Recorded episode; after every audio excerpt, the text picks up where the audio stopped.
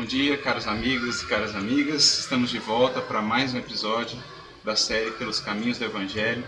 Hoje com uma visita para lá de especial, nosso querido Haroldo, que está aqui conosco, que vai trazer algumas reflexões importantes para nós em relação ao Evangelho. E como é de praxe, nós sempre escolhemos um versículo para comentar, para dar a base da nossa reflexão. Gostaria que o Haroldo trouxesse algumas reflexões para a gente, Haroldo, em torno daquele versículo que encerra o Evangelho de Mateus, quando Jesus diz que eis que estarei convosco todos os dias até a consumação dos séculos ou da era. O que, Jesus quis nos trazer com isso? Uma mensagem de esperança, uma mensagem de força? O que você acha? É, uma coisa que sempre me chamou muita atenção foi um livro que Kardec escreveu na codificação, que é o livro A Gênese. Esse livro ele dá uma ideia que é superficial de que o codificador estaria examinando aspectos da ciência. Mas não, não é isso. Esse é o livro em que Kardec pega tudo que o conhecimento humano é capaz de proporcionar na época, naquela época. Porque se nós fôssemos fazer isso hoje, nós teríamos um outro insight maravilhoso, né, com física quântica, essas coisas todas. Ele busca todo esse ferramental para tentar compreender um pouco mais de Deus e da ação divina no mundo. E algo que me chama muita atenção lá é a visão de Deus como imaterial, incorpóreo e, portanto, um Criador que utiliza um meio para transmitir o seu pensamento e o seu amor, que é o fluido cósmico. E Kardec vai falar tanto sobre o fluido cósmico, que é esse veículo de transmissão do pensamento divino. É a matéria primordial, dela surge, que, que é muito mais do que a matéria e a energia escura, né? é algo mais sutil mais ainda, sutil.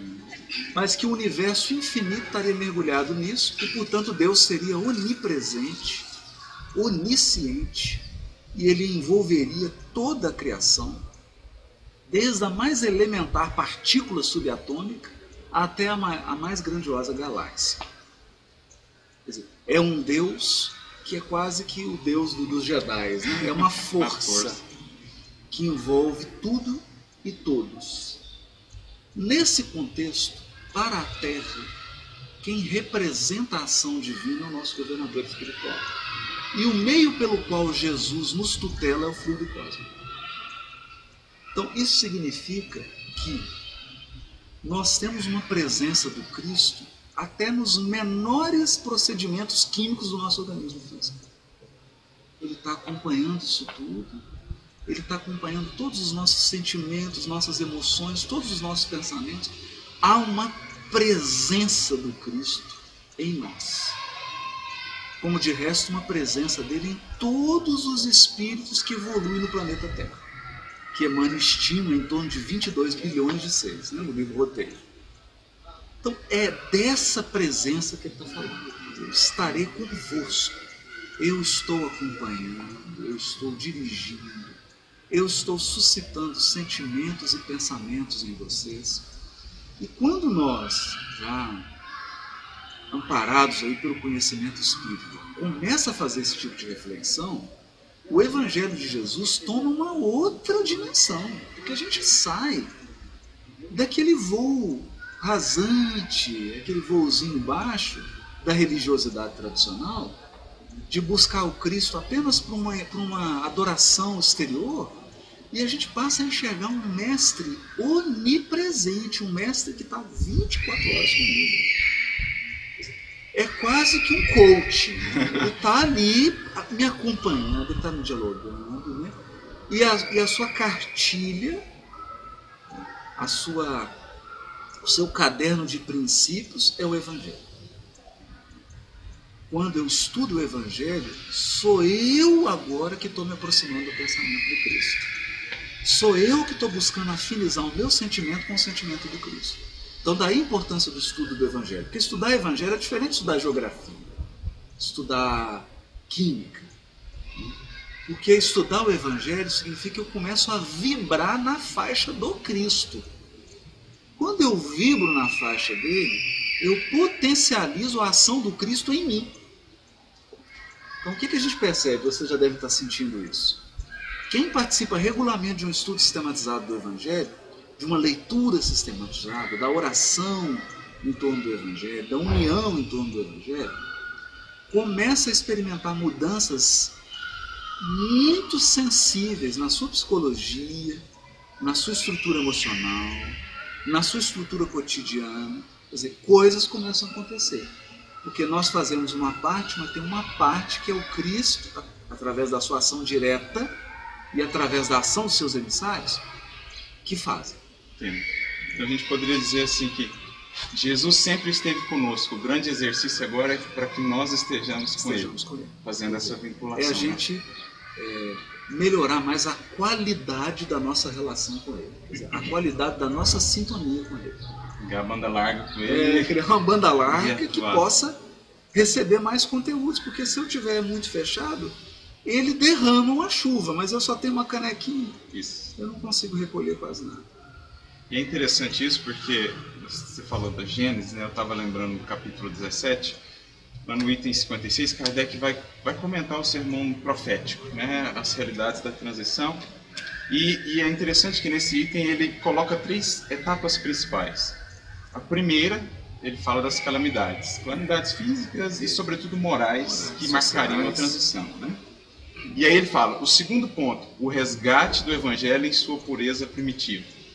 E, enfim, o terceiro ponto, o reinado do bem. Então, o que, que você acha? É, é justamente esse contexto, resgatar o evangelho agora, com essa visão mais lúcida, destituída super, da, da, superstição, né? amparados pela ciência, pela lógica, pela clareza das leis espirituais que a doutrina revela, é esse o objetivo primordial, resgatar essa clareza? É, porque o que, que acontece? O Lucas, por exemplo, no início do, do evangelho dele, ele fala, ele chama o evangelho assim, o Cristo tra, traria o evangelho de Deus.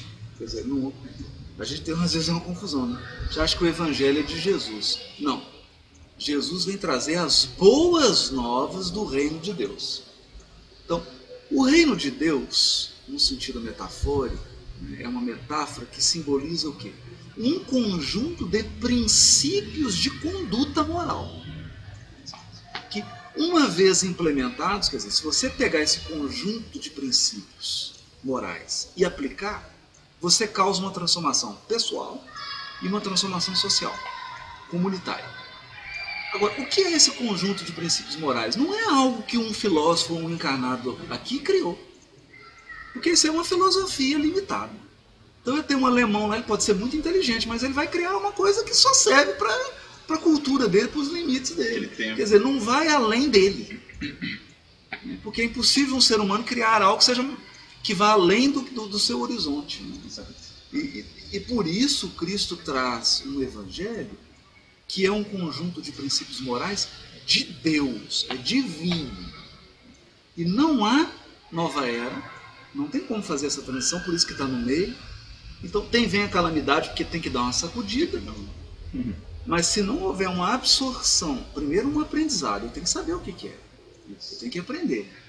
Uma absorção, uma prática desse código moral, eu não chego na terceira etapa, que é a transformação do mundo.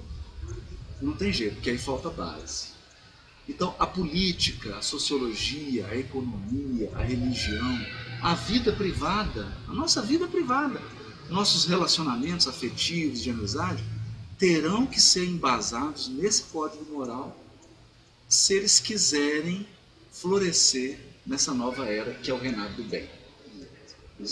Isso aqui é bonito. Então não tem esse relativismo humano. É a revelação divina do alto que vai ditar o padrão moral da humanidade.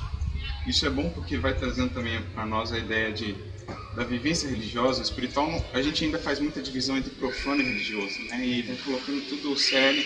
É a vida como um todo que vai ser renovada, tanto a nível individual como coletivo.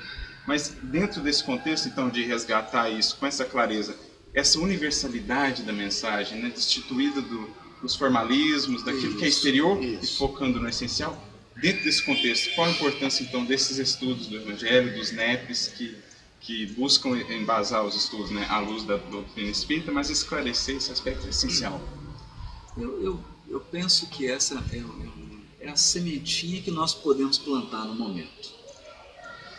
É, talvez aí criando um ambiente para que essas grandes almas depois possam fazer os trabalhos junto. Né? E o NEP, no, no, primeiro momento, ele foi muito incompreendido, porque a gente falava assim, núcleo de estudos e pesquisas do Evangelho, ou, como alguns preferem, talvez seja até melhor mesmo, núcleo de estudos e práticas do Evangelho. Né? Uhum. É porque o sentido de pesquisa aqui não era no sentido acadêmico, né? a gente pesquisa como uma professora de segunda série falar, oh, pesquisa sobre os macaquinhos da, da floresta amazônica. É vai isso, atrás, né? Vai atrás. É, vai atrás, busca, né? É esse o sentido da pesquisa. Mas você pode chamar também de prática, né? que essa uhum. é uma núcleo de estudos e práticas. Mas na nossa experiência pessoal, na minha particular, por exemplo, de 25 anos né, disso, dessa experiência, a primeira coisa que eu aprendi é que isso é uma experiência. Se você não vivê-la, você não sabe o que ela é. Então não adianta eu contar aqui, eu falar, você tem que experimentar. Tem que reunir um grupo, você tem que sentir o que é encontrar com corações amigos, colocar lá um café na mesa, uma água, abrir os livros e começar a aprender sobre Jesus. Isso é uma experiência intransferível. Eu posso ficar aqui cinco dias falando e não, não, não substitui um segundo de, dessa vivência. Né? Você que experimenta, eu e tantos outros, a gente sabe o que, que é isso. Segundo, a partir do momento que eu crio essa base, a espiritualidade superior, incluindo os nossos guias espirituais, os nossos benfeitores espirituais, eles começam a encontrar um campo de ação mais efetivo em nós. Porque eu começo a quebrar cristalizações, resistências que eu criei por não estar nessa sintonia. Quando eu começo esse estudo, um grupo, essa oração coletiva, essa aproximação do Evangelho, eu já gero um ambiente espiritual e aí os Espíritos atuam mesmo, atuam com toda a força e coisas começam a acontecer, inclusive mudanças na nossa vida, mudanças efetivas mesmo. Algumas dolorosas, bem dolorosas, né? mas todas visando o nosso aprimoramento, a nossa ascensão espiritual. Terceiro, nós ganhamos em discernimento. É aqui que eu acho que é o fundamental do estudo do Evangelho. Ganhar em discernimento.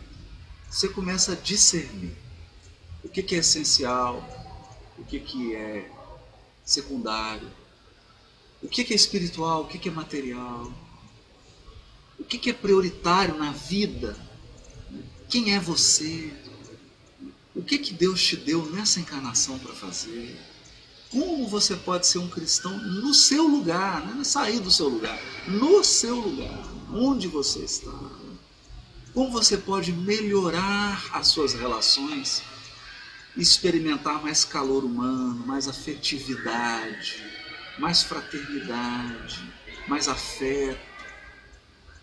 É, é isso que eu, que eu acho que cria né, esses núcleos. E no mais também acaba aí falando mais um aspecto comunitário, muda até o perfil da casa espírita. Quer dizer, a casa espírita que tem um núcleo desse, ela também começa a mudar a sua vibração, ela começa a mudar suas práticas. Né? Porque aí Jesus passa verdadeiramente a ser o guia. Né? O guia deixa de ser o guia lá, o espírito, ou, o presidente da casa, passa a ser o Cristo. O Cristo passa a ser o guia e modelo daquela casa espírita. É isso que eu tenho aprendido aí. Tem mais coisas né, que eu estou vendo por enquanto, é isso. A conversa né, poderia. Vai longe. Mas é isso então, Haroldo, muito obrigado, obrigado, pela participação. A gente agradece muito, pede a Jesus que siga lhe inspirando nessa tarefa, nesse trabalho. Nós gostaríamos que você deixasse as últimas palavras para quem está investindo nesse estudo, para o movimento espírita de uma maneira geral e que Deus siga lhe abençoando sempre eu quero deixar uma mensagem assim, nesses tempos difíceis, né, de esperança, vamos confiar em Deus, confiar que há uma sabedoria divina aí por trás das nossas vidas, embora a gente não possa compreender, talvez nem nessa encarnação a gente compreenda alguns acontecimentos, eles têm um propósito, aí um dia nós vamos descobri-los. E se você não teve essa experiência de um núcleo de estudo, de prática do Evangelho, dê a você essa experiência. Se permita sentir o que é isso e o quanto isso pode ajudar na sua vida, no seu sentimento, no seu pensamento. Jesus ampare aí a todos os lares, as famílias o coração de cada um. Muito obrigado. Nós que agradecemos. Muito obrigado, amigo. Que Deus abençoe a todos vocês. E é isso, amigos. Voltaremos depois com novos episódios. Tenham todos uma boa semana. Fiquem com Deus. Muita paz.